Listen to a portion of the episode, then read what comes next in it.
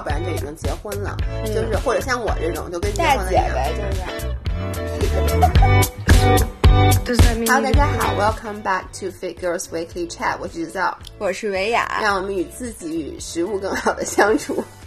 你笑什么呀？我笑就是因为我前两期录音频的时候，因为咳嗽特别的严重，所以大家在听完音频以后，就对我，就很多人都对我送来了各种关怀，但是也有一些质疑。没关系，大家赶紧把屏幕屏刷起来，说呃不要报警，他可以解释。解释对对，前两天直播的时候，某些人练塔巴塔，一边塔巴塔一边剧烈的咳嗽，然后有一些新粉进到直播间，然后就对他出现了一些质疑的声音，说这样的人。你是不是在那个方舱？是不是在方舱医院对大家进行了直播？然后这个时候，因为某些人还在挥汗如雨的做 burpees，所以也没看见这屏幕。于是粉丝就在底下刷屏，说不要报警，他可以解释的，他一会儿可以解释。于是你是怎么解释的呢？我我没有哦，对我说的是我已经咳了两个月了，如果我是肺炎，我早就死了。我觉得你这个上去也没有苍好很白多，非常苍白。这个解释，后来有粉丝跟我说，下次你是咳一口痰给他看，咳一口血，因为他们应该也不咳血，对吧？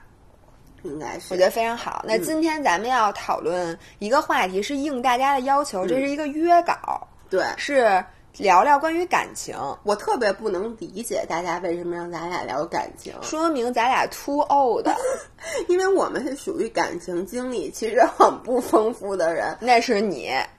对，但是就是我们之前出过一期感情的那个节目，然后我们俩的感情只能聊一期，对，然后就说，哎，我请你还是把这个水放在桌上 好吗？我的眼睛都不能离开你的水，我觉得你肯定会把它洒在自己身上，但是这可是开水。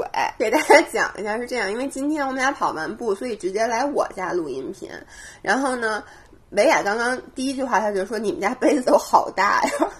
我跟你说，他们家没有杯子，只有缸子。就每次他到我们家去喝水，都在我那个放水杯的柜子”里找半半天，对，然后挑一个最大的，然后还很不满意的撇撇嘴那种。然后我都是拿壶给他，我说你用这个做，然后倒在小杯子里，但那就会发生很多声，发出很多声音。然后我已经很久没他来他们家了，我这次来又刷新了我的认识。就是他给了我一个他们家最小的杯子，然而我一只手端不起来，尤其是里面盛满热健水，身博主，你简直手无缚水杯之力，真的是我真的是太愧疚了。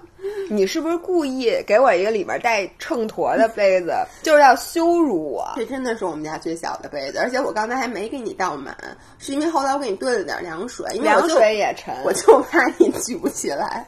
怕我把自己的嘴给烫着。OK，我们言归正传，就是我们发现这两天直播的时候，大家经常跟我们约稿，说那个聊点这个，聊点那个吧。然后好多人都说让我们聊那个感情，甚至有一个人说，上次我们俩聊那就很很长时间之前聊的感情节目，哎，也是在咱们家，在我们家，咱们家。都是咱们家，然后说他听了好多好多遍，就是是他的感情圣经。我就想说，说说我能跟你们说句实在话吗？我一点儿都想不起来我上次说了什么。你什么都想不起来。今天是今天是三月六号，后天是我的生日。我们刚刚发了这个三月八号我那个生日特辑的这个音频，好多人在底下留言，并且有人在跑步群里面艾特我说不要忘了，姥姥说了，在你生日那天要和你一起去北图学习，然后把他的图书卡退了，用一百块钱去请你吃饭，而且不说的是对面的面包房，就是咱们当时说仙踪林，说去给你买吃的。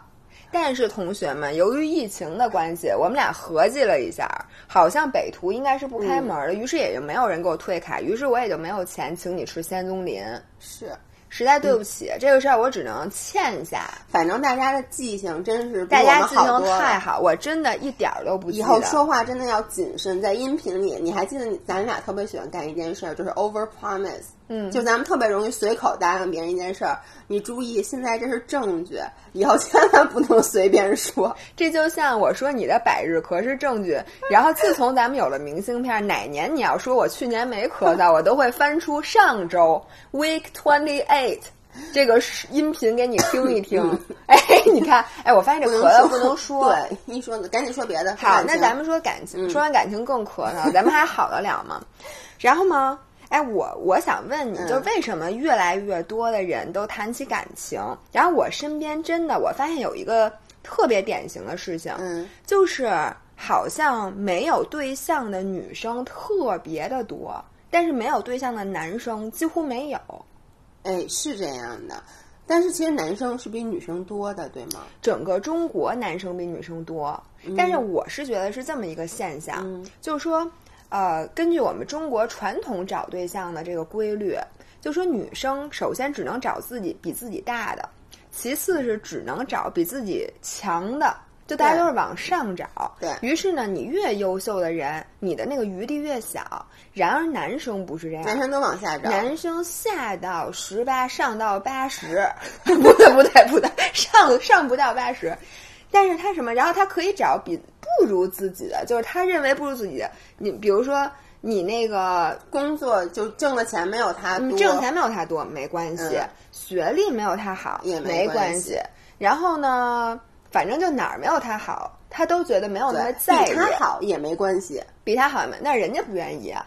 对对，所以我就觉得男生找对象他的余地是非常大的，但是女生呢？就特别难找，尤其是优秀的女生。我的感觉，我周围还真有很多单身的女性。你知道，尤其是我在柔术那块认识了好多。因为你上完柔术课也就不用找对象了。因为柔术是需要每周至少练四次的一个运动。那其实你这个四天你都没法去谈恋爱，所以你就看吧，柔柔术上柔术课的女生，要不然就已经结婚了，就是或者像我这种就跟结婚了一样。呗，就是。我拿水泼。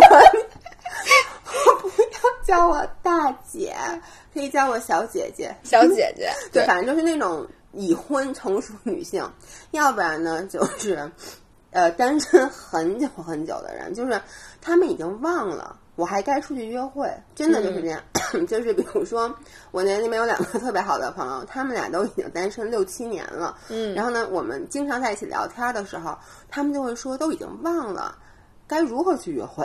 嗯，我觉得这就是我身边也有，然后现在都四十多岁的女生，然后仍然是一个人过，就是她其实就待的很独，而且越过越好，你越过得特别好，然后你就越觉得我为什么要去把这个。因为你要谈恋爱，其实你是需要投入时间、投入精力的。我为什么要去投入时间、投入精力？对，而且他已经不愿意为了任何一个人去牺牲他现在这种生活方式了。我特别特别能够理解。如果我不是因为跟老何生活了这么长时间了，就我现在的状态，我已经是没有缝可以插针的了。你也碰不着男的，主要是快递小哥。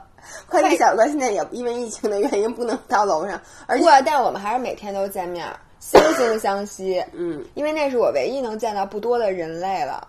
是的，对不起，我行可以了。对不起，刚才我暂停了一下，然后发出了猛烈而迅速的咳就是你真的，我跟你说，你只要比现在再严重一点，我觉得咱们的音频节目可能就录不下去了。有的说叫 take a coffee break，或者 take a coughing break。哎，真的太可怕了！而且你咳嗽，我就替你憋气，因为我老觉得你就你你在忍着的时候，我的脑子就停止了思考。对，因为你会担心，因为确实有点痒。嗯，我就替你痒，我跟你说，我我要给你挠挠。你知道忍咳嗽的时候你会出汗，我觉得你的腹肌这回估计在疫情结束、春暖花开以后，就变成了像忍者神龟一样的腹肌。乌龟壳，是的。然后接着说，你知道我还发现一个，就是你年纪越大，为什么越难谈恋爱？就是比如在我年轻的时候，十八九岁的时候，我喜欢上一个男生，我会很愿意为这个人付出很多，或者说我会愿意为了他改变。就是那个时候，你投入感情跟现在是不一样的。嗯，我觉得都是这样。就是你越年纪越大，感情变成你生活中越小的一部分。嗯，然后呢，你越不能接受，就是自己要。花时间、花精力、花钱去经营它，你越觉得就是这件事儿可有可无。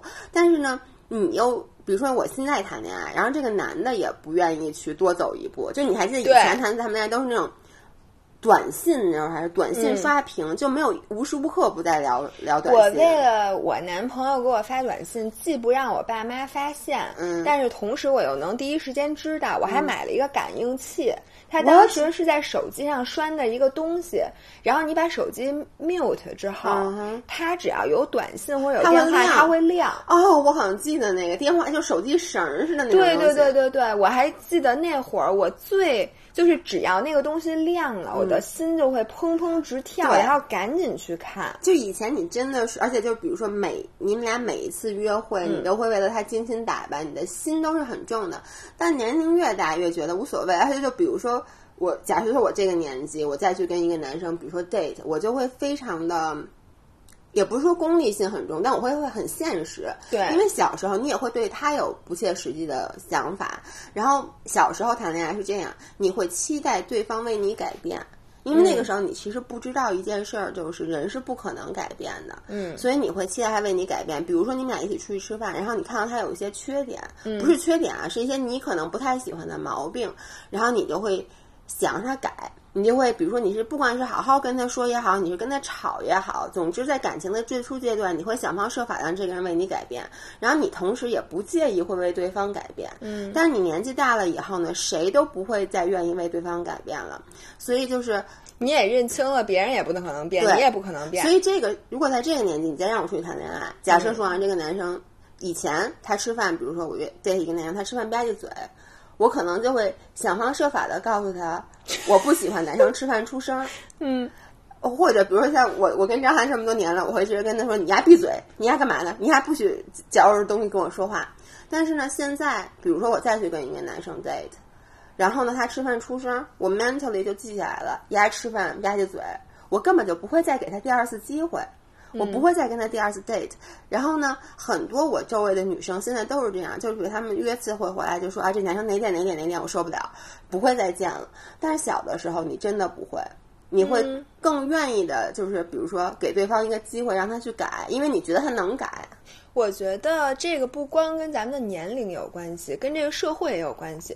在咱们谈恋爱，就是十年前的社会，没有现在这么浮躁。所以说那会儿可能比起咱们爸妈谈恋爱的那个年代是浮躁一些，就是你诱惑也很多，然后你的信息来源也很多。但是那会儿没有，就网没有这么发达，嗯，然后你没有那么多的事儿去把你整天从早到晚的吸引力都占满。我觉得它不是时间，它是占有你的吸引力，嗯和你的注意力。对，你说你现在干点什么不好？你躺在床上就可以看各种帅哥，你还直播，你还可以给他刷礼物，然后你可以，然后看我们，你可以练塔巴塔在家，反正就是说你能干的事儿太多了。嗯所以呢。现在的人都没有像原来咱们那个年代那么在意去对方，那么在意对方。咱们小时候其实还有一些很风花雪月的，比如说有男生会就有点像张学友的那个，不是你们家张学友啊，是真正的张学友那个歌，就是有男生在外面为你彻夜排队，给你买一张电影票，嗯然后就带你去一起看电影。你发现了吗？现在的年轻人谈恋爱。也都比咱们谈的就没有那么走心了，就他是广撒网。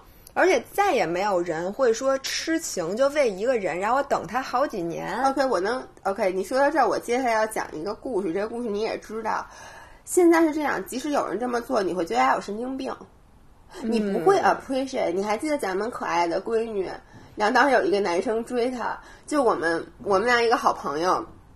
当时有一个男生追她，这个男生我们俩都觉得配不上这女孩，这女孩也一点不喜欢这个男生，而这女孩有男朋友，但这男生就跟这女孩说没关系，我就是喜欢你，你不用给我回报。你还记得他原话，你不用给我任何回报，说你我就想对你好，我就想对你好，我就默默的喜欢你。你就想想这个东西，如果放在咱们年轻的时候，或者放在十几年前，嗯你觉得啊，这个男生是好的，但是你知道这件事，当我们俩知道，我们说我操，这男的有病吧？对，真的是，就现在你再遇到这样的人，你肯定第一反应是这人肯定精神上有问题对，就是对当时那个女，而且现在女生都。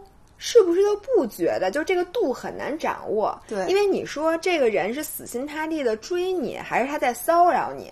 嗯因为很多时候这个界限其实是很难这么明确的。是的，因为当时这个女孩把那个他们俩聊天记录发给我的时候，嗯我看到以后我就说，哟，这男的让我觉得浑身都起鸡皮疙瘩，我觉得说特别 creepy。但是后来我就想，这不就是言情小说里的男主角吗？就是爱着女生，就是为了愿意，因为这个男生真的有在这个女生家里底楼底下等了一夜，嗯就为了等这女孩回家的时候能看他一眼。但是听上去很浪漫，是吧？但是我们听到有时候都说：“我操，好好危险，你要小心一点。”而且因为十几年前的男生，他真的是他的女神，一般都是真人，真的是真人，就是你在你身边的，嗯他可能真的会为一个人死心塌地，嗯他就觉得旁边的我认识的这些女生，我就爱她、嗯什么的。现在我觉得一般男生的女神都出现在硬盘里，或者出现在抖音上。或者出现在什么，就都是一个跟你的现实生活没有什么关系的。嗯我觉得现在真的是这样的文化，然后以至于一个人这么死心塌地对你的时候，你总是怀疑他的初衷。对，就反正我会觉得这，难道我是富二代？我爸没块，我告诉你了，我你我们家要拆迁。就是因为我是一个在这方面真的还挺现实的人，我总觉得不可能，我不相信有一个人在跟一个人真正长期相处之前。就能说我爱你爱的死去活来，什么就能怎么着？因为他根本不了解你，他凭什么这么喜欢你？但是我觉得在咱们十几岁的时候，我是相信对的，，所以我说这是年龄的问题，就是因为你嗯一个我觉得是年龄加时代。嗯现在这个时代，你看咱们其实周围有很多。就是九七年、九八年，嗯或者说九五、九六，大大家都是在有他们他们年纪也挺大的，啊九五九六，九五、九六，还可好28十五。那我九今天是二零二零年，九五年的人现在是二十五岁，哦，对不起，你怎么搞的？对，我觉得二十五岁正是咱们谈恋爱的年龄。当然了，再小的小孩儿，我现在没有接触过，相信我们很多粉丝还在上学，那他们可能不一样。但是我的感受就是，现在这个是一个呃年代的问题。嗯现在这个年代，大家好像都是那种跟方便面一样，就那面都不用煮，直接就可以吃了因。为你知道以前像咱们父母那个时候，你就说，比如说异地这件事儿，当时他们那个年代是要通过通信，嗯，来两个人在一起所以大。家就非常珍惜，对，就非常珍惜。然后我记得我上大学的时候，我当时跟我前男友，我们俩是异地。嗯然后呢，那个时候也没有什么，那时候还没有苹果手机呢。哎，你知道吗？你说异地，我想着 eating disorder，我现在魔上了。但是我就想说，那个时候我们就是用电话卡，你知道吗？就是那种国外的那种电话卡，你就攒了厚厚一摞电话卡。现在你两个人异地不异地，就是除了摸不着手，其他的就是太太容易去联系到对方了，你反而而就不会没那么珍惜珍惜了。我也觉得是，而且你知道吗？咱们的粉丝真的，我我我衷心的认为，嗯你们呀，你们的关注点全在你们的体重上面。你们没有，你们的心里已经容不下一个男朋友了。就是我相信咱们很多粉丝，他会因为自己不敢吃饭，以以至于放弃了很多约会的机会，或者因为自己今天要跟着姥爷练塔巴塔，于是根本就不出去。你说你们找不着对象，你们赖谁？只能赖姥爷。我跟你说，赖不着任何人男生，人家男的都不能理解。说你看啊，你最后最终的目的是为了什么？为了美，对吧？对你美是为了什么？原来是为了取悦配偶和那个叫什么，呃，女为悦己者容，现在根本就不是。现在是为了跟同性比，为了成为成为群里最瘦的人。我能，我现在要来批判你，我要来挑战你。嗯，你还记得？你可能因为你不记得上一期咱们谈感情的时候你说了什么？我说什么？咱上一期谈感情的时候，你就说，我觉得单身特别好，因为单身上你才可以真正的 focus 在你自己身上，你可以花大量的时间去健身。但是你的目的是什么？就是说，我觉得单身的时候非常适适合你养成好习惯。然后呢，把你很多时候你，因为你谈恋爱，两个人一般都一起堕落，吃的也多，然后看电影什么，反正就不干正事儿，嗯不能干任何看书。你说很少有人说两个人谈恋爱一起背对背看书，不是因为你们俩没法看一本书，你知道吗？就是我我我跟你说，我上高中的时候，我的那个我依偎在我那个高中的男朋友那个叫什么肩膀上，在看五星题库。那他看的也是五星题库，不，他看不懂，他看不懂五星题库。我仍然是一个学霸，而他是一名学渣。然后他好像在也不知道，反正没干正事儿。但是我在看五星题库。你说的这是一种什么样的？就是我我感情我是想说，为什么两个人在一起看书比较难，两个人在一起看电视比较容易？就是因为看电视，咱俩看的一个电视，他们还能交流；看书，你我看的是呃言情小说，你看的是五星题库，大家怎么交流？就是瞬间智商立显高下。你说你看电视吧，大家都看的是一个东西，还看不太出来。对，反正呢，我我说到哪儿了？我就说哦，大家一起度过。然后这个就是叫什么？自己独处的时候确实有助于，但是你不能过了。就是很多人，就是你说独处的时候，你是为了变成 better person，嗯，你为了你变成 better person 的目的是你想找一个 better 的对象，比如说，但是很多人把让这个目这个这个路径。呃，取代了最终的目的，他就是为了要瘦，叫什么？要减肥而活着。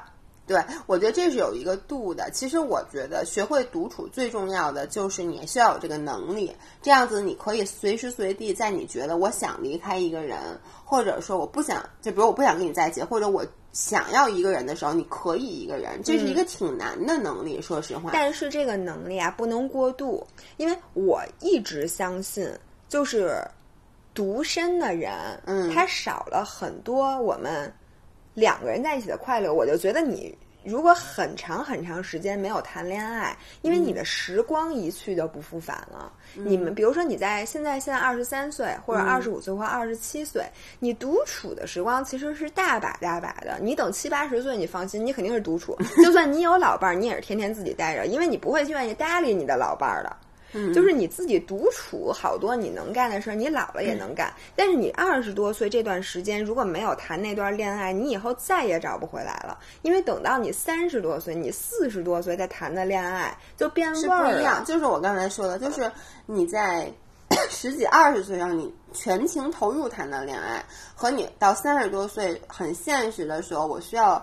嗯，就是其实我觉得不是社会给的压力，是人类本身你的生殖系统，就是我们是作为人类，你本身动物嘛，就是你要 reproduce，你要繁衍后代，你这时候该去谈一段恋爱。就说我不结婚，然后呢，我也不要孩子，我不要承受社会告诉我说你一定要有就是谈恋爱的这个压力。但是你当你周围的所有朋友都已经谈恋爱了，你其实自己自然而然的你会因为这些原因很现实的去找一个对象。所以这个对象，就你对他的这个感情和这种火花，是跟你年轻的时候不一样。就当所有人都拦着你不许谈恋爱，那种感觉是不一样的。所以我是觉得，年轻的女生现在呢，很多人我觉得牺牲的不够。因为现在我就说，你都不愿意为了去见一个男生而放弃你的今天的减脂计划，或者放弃你今天的训练，嗯，那你这恋爱也就甭谈了。因为你们两个人在一起是其实是需要非常两个人都需要不停的牺牲的。对，所以我觉得现在很多女生真的就自己待的太独了，以至于她已经失去了和别人相处的能力。然后又像咱俩，比如说独生子女，其实这方面的能力就很差。就是我们经常是不能容人的，因为咱从小就没有容过人，都是别人容咱们。那你说两个子独生子女在一起，就咱们这一代人和伴侣之间的矛盾，就比咱们的上一代人要多，比咱们下一代人也多。是的，因为下一代人现在也没有那么多独生子女了，所以我觉得有的时候女生太挑了。就像说，因为一个男生这次吃饭吧唧嘴。你就把这个人全盘否定了，那你这对象是找不着。因为我觉得你如果是抱着挑毛病，你就想一见钟情找一个巨完美的，那很有可能非常现实的是那个人看不上你，而且这个人基本不存在。其实说白了，就是言情小说看太多了，有的时候。对，所以我觉得我就是咱们这一代人，就八零后比现在的九零后还好一点。咱们现在就咱们容人的能力还强一点，因为咱们小时候没有这么多造星，就是没有弄出这么多的偶像，让你觉得男生就得长这样，要不就不是人是鬼，是吧？然后现在男现在的姑娘一开手机就是帅哥，但是周围的男生又没有长得好到哪儿去，就还那样，嗯，以至于大家很多时候现在都真的是抱着不切实际的幻想，嗯。然后我有时候你看艺术总监嗯。也单身，嗯，我每次都是这么教育他的，就他一直我我这是他的隐私啊，我不能说，但是就是说他跟每一个九零后的姑娘都一样，就他渴望一段爱情，但是呢，他又觉得他不敢迈出第一步，嗯，因为第一他觉得身边没有合适的，就他觉得一定会让他失望，然后第二呢，他又不想。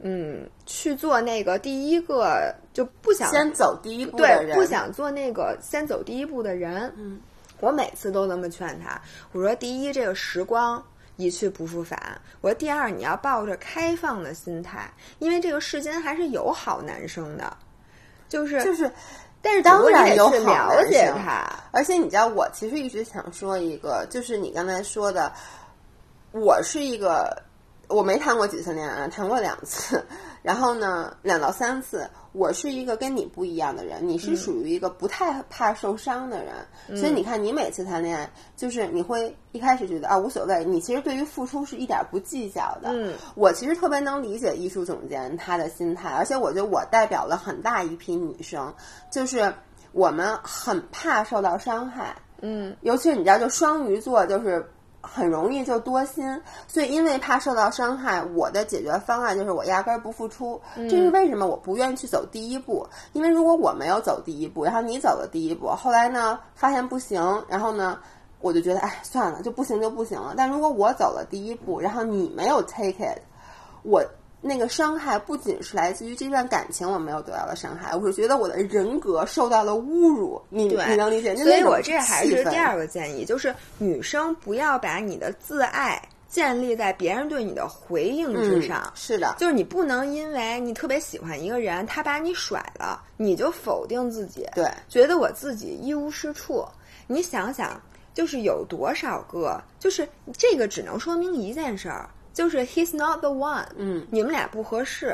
那你要说这样就全盘否定自己的话，那这世界上没有人不否定自己。谁从小到大还没受过点伤啊？我给你们讲过我初恋男友的故事，讲过。对，对我讲完了之后，真的，如果你们是我，就如果你们心那么重的话，你到现在活到三十多，仍然觉得自己是个傻逼，然后仍然觉得你你这个人是怎么回事儿？但是呢？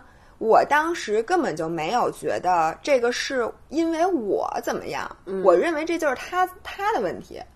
对，其实两个人不合适太正常了，合适是非常小几率的事件。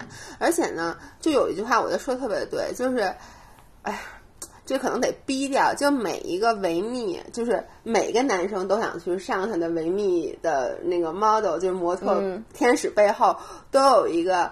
嗯，他嗯的想吐的男的，就我觉得这句话说的特别的对，因为不是，就怎么说呢？因为可能一开始他因为你某一个原因吸引了他，但后来以后你就发现，其实你两个人在一起并不是很外在的东西，然后各方面你都要去合适。就说句那个，我们刚才在开始之前，我还问维亚呢。我说，哎，你觉得如果我跟老何这样的人好，因为老何吃特少，我吃特多，然后你跟张涵这样，这我我老公他吃特多，好了，可能我们都坚持不到现在，因为就光吃饭这件事儿，就让我们在生活上不合拍，所以他跟你分手，如果他把你甩了，可能是各种各样的原因。然后有的女生，其实那天我听到他们直播有人说，就是。最伤心的，如果他们就说只是因为性格不合分手，嗯，他们不会受特别大的伤害。最让女生容易否定自己的是那个男生出轨了，嗯，因为他会出轨，他会觉得他找到 someone better，嗯。但是你们看到一个数据没有？就发现这个数据是在美国做的一个那个 调研，就发现男生出轨的对象往往从学历上、嗯、从那个外外貌上、从挣钱上都不如自己现在的这个另外一半。我上次已经跟大家解释过了，关于棉棉花糖实验，人有两个系统，就是 fast and slow、嗯。然后男生真的有的时候他们是猪脑子，说他们是大猪蹄子，我觉得没毛病。就在很多时候，他那个出轨，他也不知道那天怎么就嗯就出轨了。他找的那个人完全有可能他是热系统思考，嗯、他都没有经过冷系统思考。而且很多时候，我觉得男生好像说他出轨是多，嗯，但是他愿意离婚的人反而会更少，因为其实他觉得他的冷系统认为、嗯、那个出轨的那个对象远远都不如自己的原配，嗯、基本上他只是那一时，他也不知道怎么想的。所以你说你会因为他热系统，就好像你一直知道自己要减肥，你今天还是多了汉堡，对，你会因为这件事儿，然后另外一个食物就是你的健康的沙拉，就因为这个否定自己。哎，但你这你看会。这不是我说沙拉会否定自己吗？那你听我说是这样的，就是我觉得这是一同样的一群女生，就是这群女生，她会因为我明明今天应该吃的很健康，但是我不小心暴食了，暴食了，她就否定自己，就是那不是你吗？嗯，对，所以我我我其实特别能理解大家的这个这种心态，他这个心态其实不是说这个男生跟。谁好了？就是他其实是跟自己生气。我觉得很多时候就这个，这有什么生气的呀？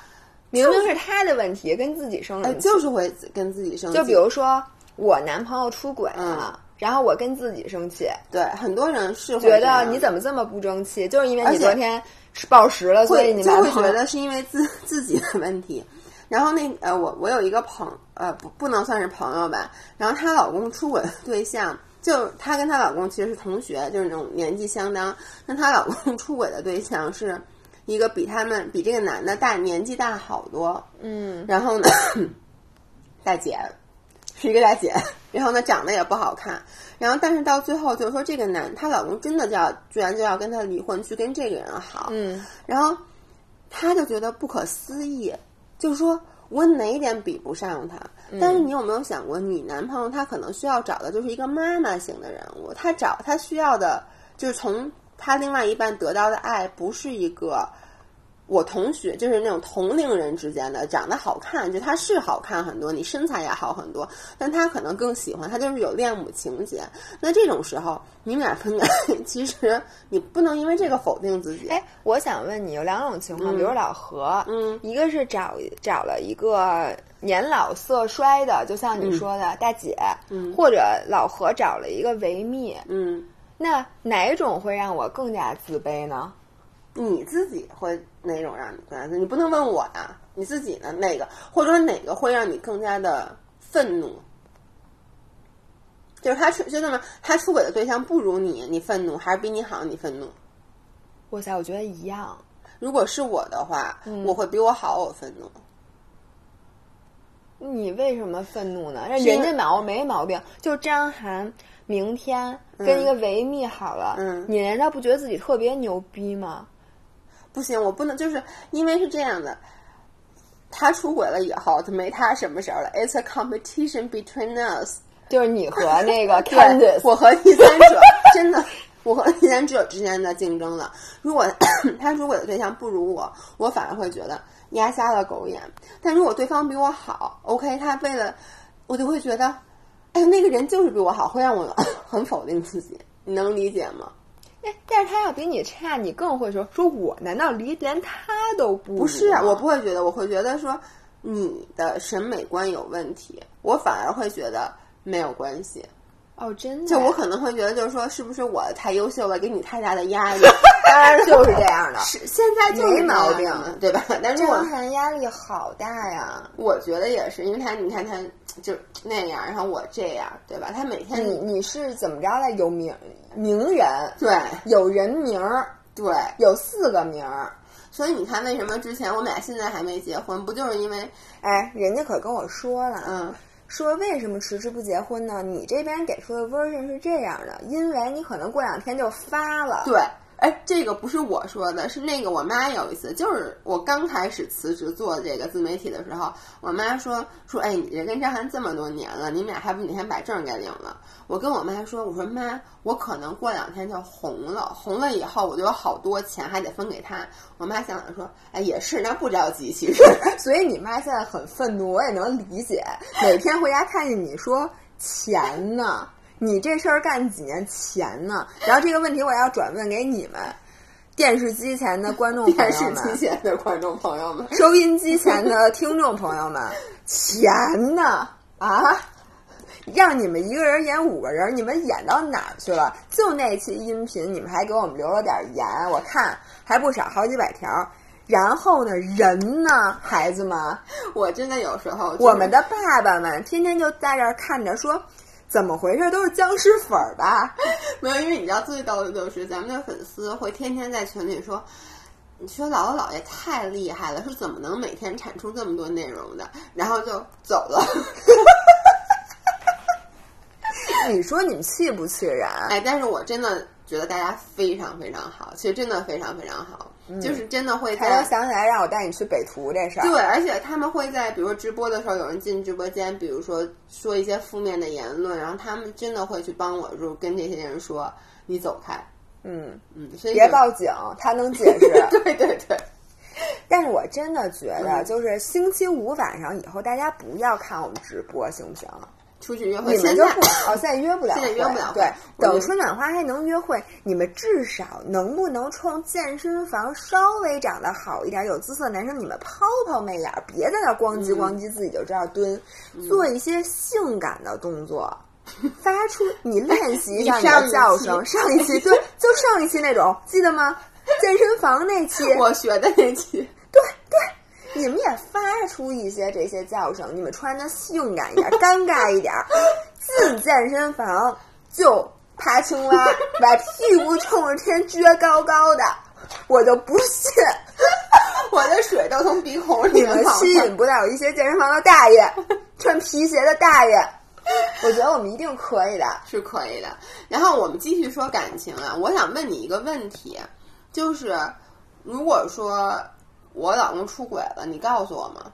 多新鲜呀！你肯定告诉我是吗？我肯定，我跟你说，我还得揪着他脖领子，给你直接拽你们家，拽回你们家。因为这是很多人之前也有人问问过咱们的问题。我我跟你说这个问题很尴尬。嗯，这个问题就是，如果这个女生和我就不是你，我也是跟你同样的。嗯，如果这个人不是你，我就得掂量掂量。对。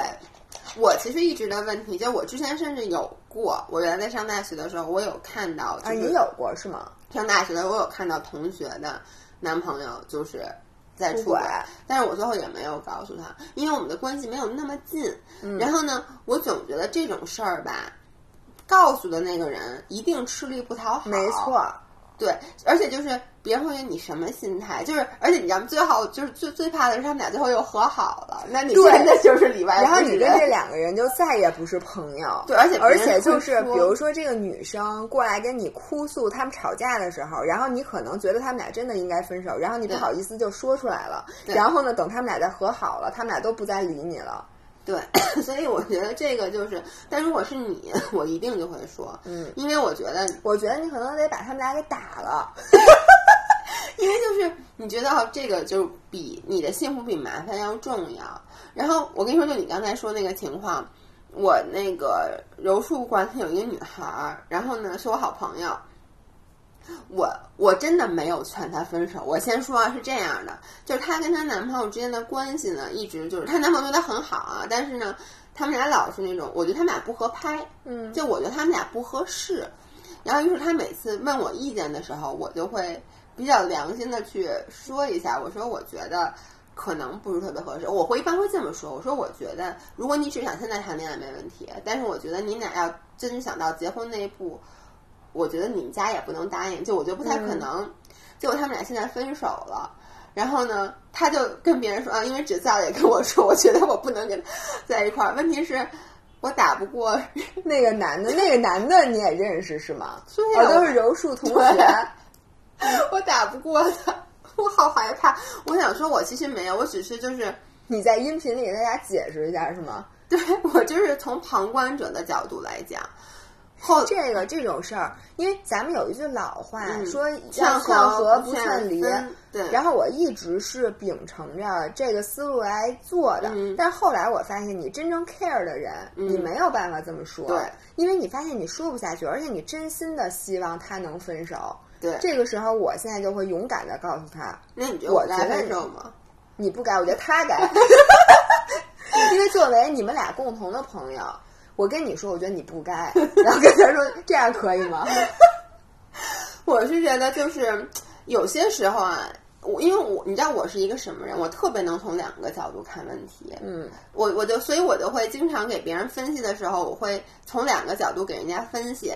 所以最后不管他选了哪一个，他都会记住的是就是别人都会看到的是那个没有看到我另外一个角度，你能理解我的意思吗？比如说，我一般不会只劝和或只劝和，我会给他分析。我说，如果你们俩在一起，你会比如说有这些问题，你是你记住你是解决不了的。但你们俩分手了，他确实对你很好，你也嗯，你自己要想。我一般都做，我跟人说，你自己要想清楚。你这句话跟没说有区别。我只是帮他做分析，这就是顾问的毛病。我们从来不告诉领导到底该怎么做。对，我们只是把两边的事儿都跟跟你。权衡一下利弊，对，嗯，然后呢？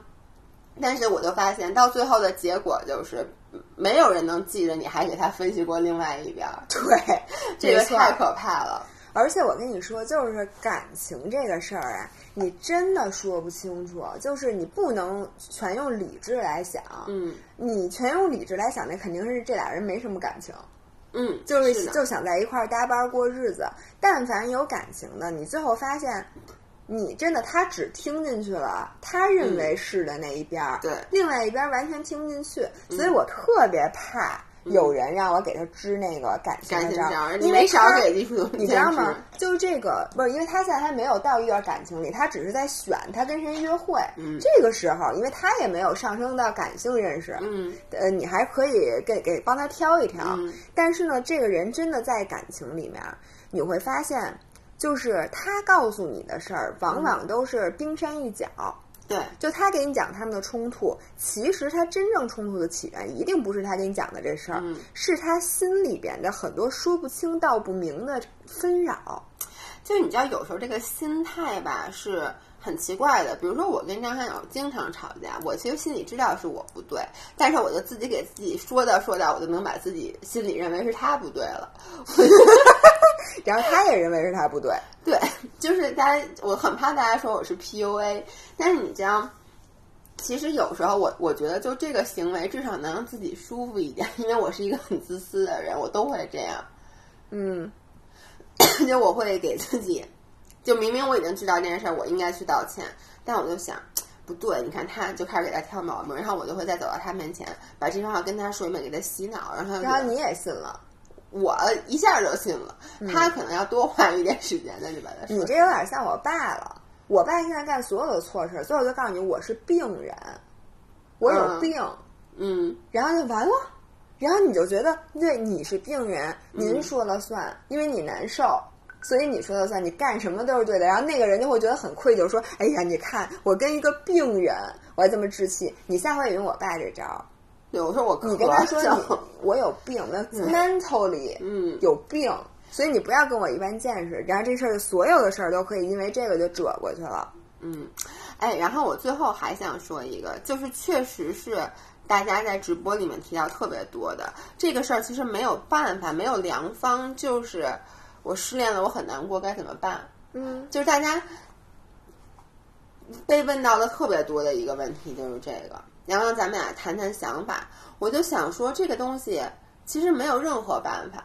我们之前也说过了，我觉得有办法。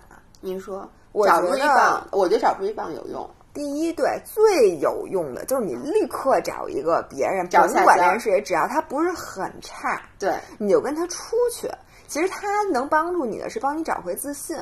嗯，你找一个挺喜欢你的人，嗯，你跟他一出去，你就会发现原来我不差。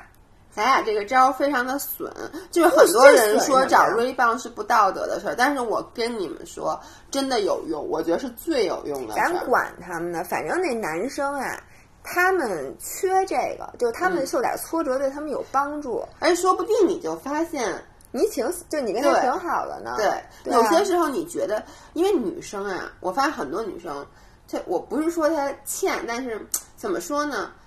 她确实有点有一点点受虐倾向，就是可能这个男生对她越不好，这不 PUA 就最后就是嘛，就把你贬得一文不值。她就是觉得这个男生，就是可能对他爱答不理的，得不到的都是最好的。是，嗯，因为你看不到这个人的问题。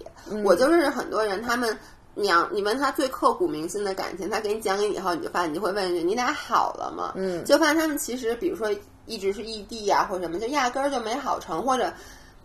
然后后来就是，所以他对这个人保留的所有的印象都是特别好的。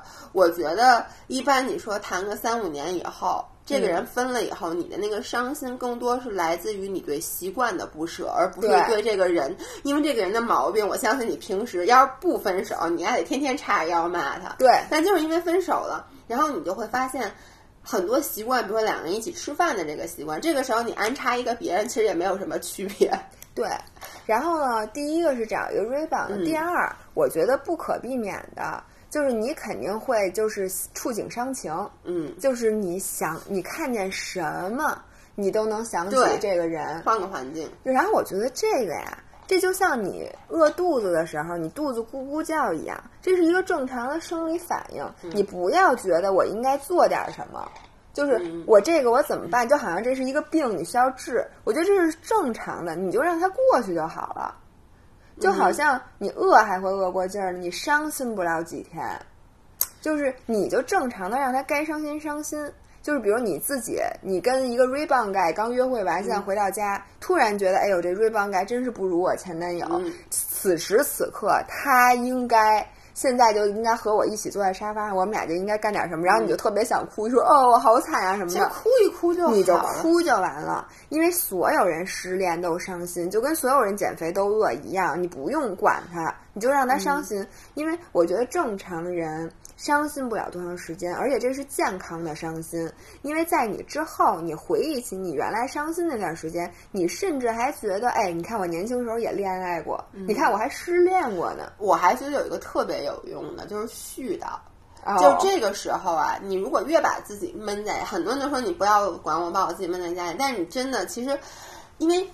我相信没有任任何一段的感情的结束是毫无理由的。嗯，不管是他跟你分手也好，你跟他分手也好，一定是因为有不合适的地方。嗯，如果这个时候你把你自己圈起来，你你很容易迷失掉自己，你看不清这个点。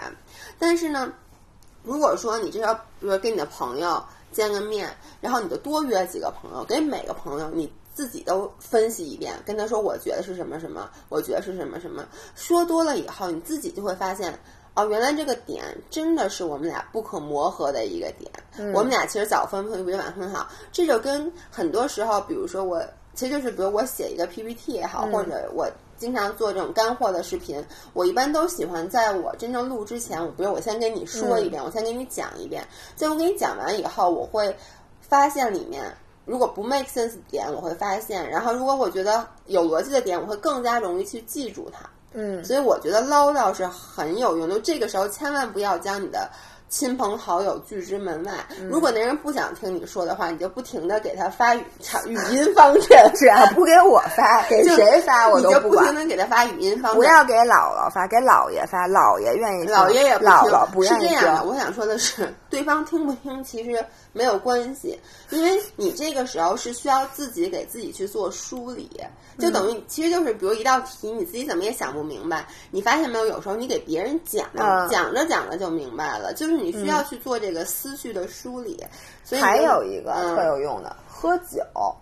我跟你说，就失恋完了，你就找一堆人出来喝酒。喝完酒之后，你说那话保准都是真话。就是你，你开始还跟人分析，觉得我们俩吃孙长。不是喝酒怎么谁失恋不喝点酒啊？你失恋时候不喝酒，你准备什么时候喝？考试那天喝。我觉得，就喝完酒之后，很多事儿你真的就想开了。比如说，你内心深处有，就是因为这个，比如说是对方把你甩了，嗯，你很自卑，嗯，就是你有点自我否定了。但是你在一个理智，你跟人说的时候，你不太能把你这个自我否定的情绪给人表达出来，嗯。但是呢，你喝完酒，一般就是说，你说我。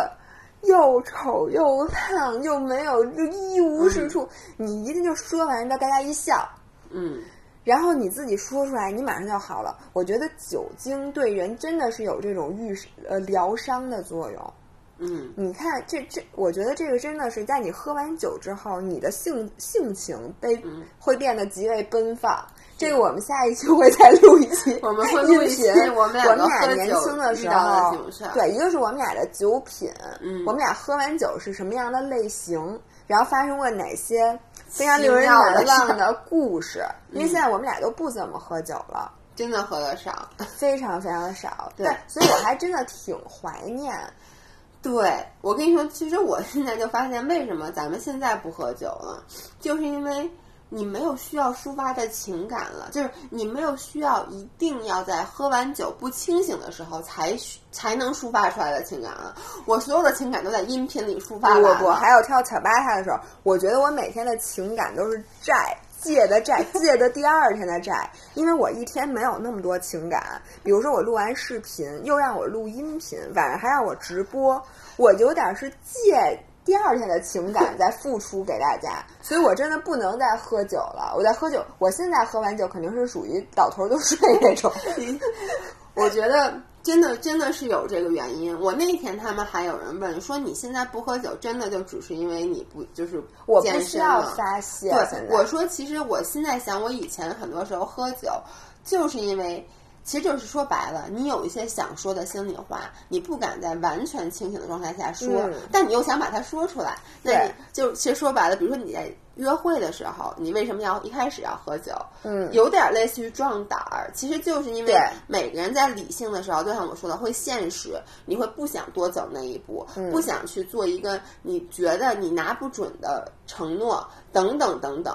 然后你喝完酒以后，可能你就放开了，就说了。现在你说老夫老妻了，经常张翰问我喝点酒吗？我说喝点酒干嘛？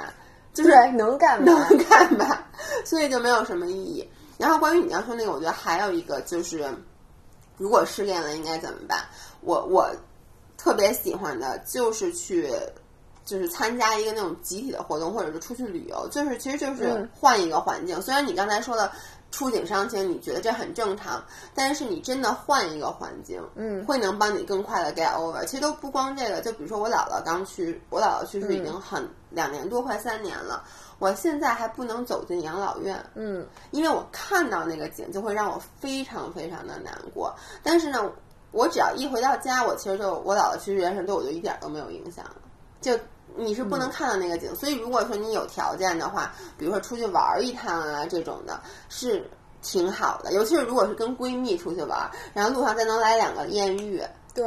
电影里不都是这么演的我觉得就是需要做出一些改变，然后你在人生的一个方面取得了一个哪怕是很微小的成就，也会让你的心情马上好。对，因为很多时候失恋，我们的难过其实并不是为了他难过，而是为自己难过。我刚刚说了吗？对，就是自我否定。有的时候是自我否定，你就有点自卑。嗯。但是你哪怕就是工作上取得一个小成绩，或者说。呃，在生活上，你在训练上面，或者你在什么上面有一点小的进步，你就会突然觉得我的人生是充满希望的。是，然后你马上就把关注点干脆就全都转移到这上。对，然后你就少想一点。对，因为很多人的否定，其实你刚才说一个是自我否定，我的心情 一般是觉得。我瞎了眼，你能理解吗？就觉得那种是那种不分，而且你觉得你浪费了多少时间在这个人身上，浪费了多少你的这个这个是很多人会说，说我浪费那么多年。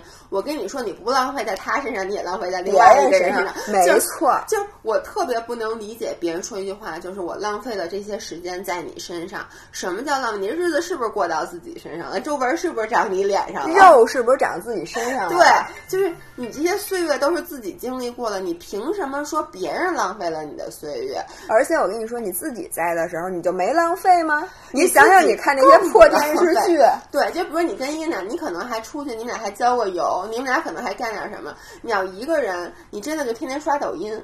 这个是不是更是看美剧？对，这就不浪费吗？你明明可以八十以后再看呢，为什么要每天夜里熬夜看美剧？然后很多人就说，因为我以为我跟他在一起以后就能长长久久，我觉得这段感情只要结束了，它就不是浪费。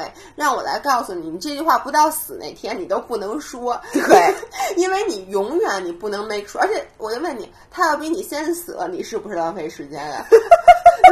比如说他在七十岁的时候死了，我他妈活到八十九，但是呢，我七十多岁再找一老伴儿又不容易了。那你还不早点还是说明你年轻的时候挣的钱不够多？你看我现在榜样就是萧亚轩，萧大姐，你瞧瞧印甲，我相信萧亚轩七十多岁他还能找着对象。